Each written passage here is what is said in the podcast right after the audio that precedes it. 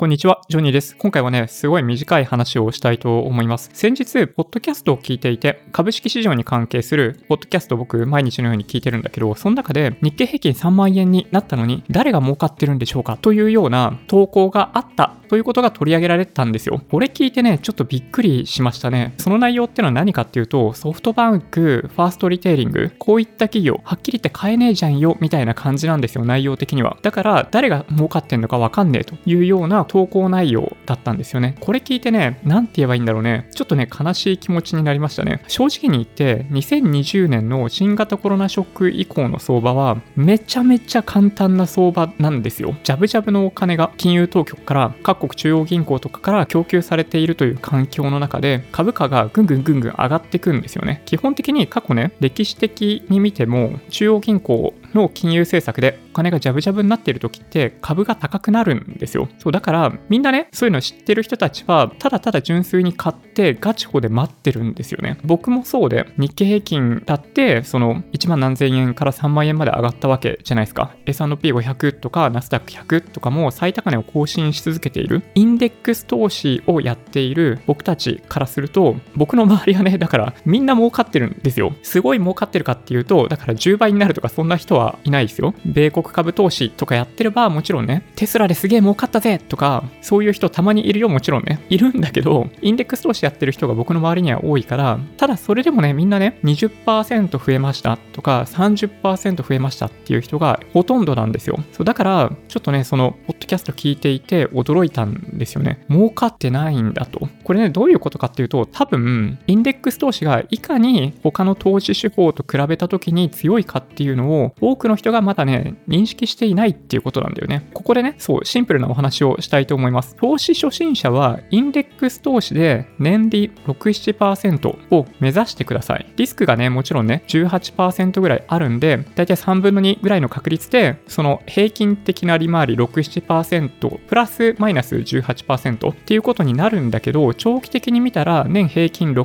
7%っていう利回りが、インデックス投資だったら得られるんで、皆さんね、毎月毎月いっぱい一生懸命働いて、その一部からさ、積み立て投資をやってるわけじゃないですか、ほとんどの人にとって。だとしたら、そのお金は全世界株式、先進国株式、米国株式で、今僕がお話ししたような年平均6、7%の利回りをゲットする、その利益をゲットするっていうことを、まずは最初にやりましょう。今回はそう、そういうお話です。6%、7%を侮る中で、だいたい10年間、12年間ぐらいすると、元手の倍とかになりますよ。ずっととね、その利回りで増えていくと。今日投資したものが6%でずっと増えていくと、12年後には倍になるんですよ。今日投資した分がね。だからね、本当にね、老後資金動向のために投資をしているっていう人は非常に多いと思うんだけど、であればなおさら、まずは全世界投資、先進国投資、投資信託で積み立てで投資をしていくっていうのを、まずはね、ベースとしてやってもらうのがいいと思います。もし今回の動画が良かったって方は、高評価お願いします。合わせてチャンネル登録していただけると嬉しいです。それではご視聴ありがとうございました。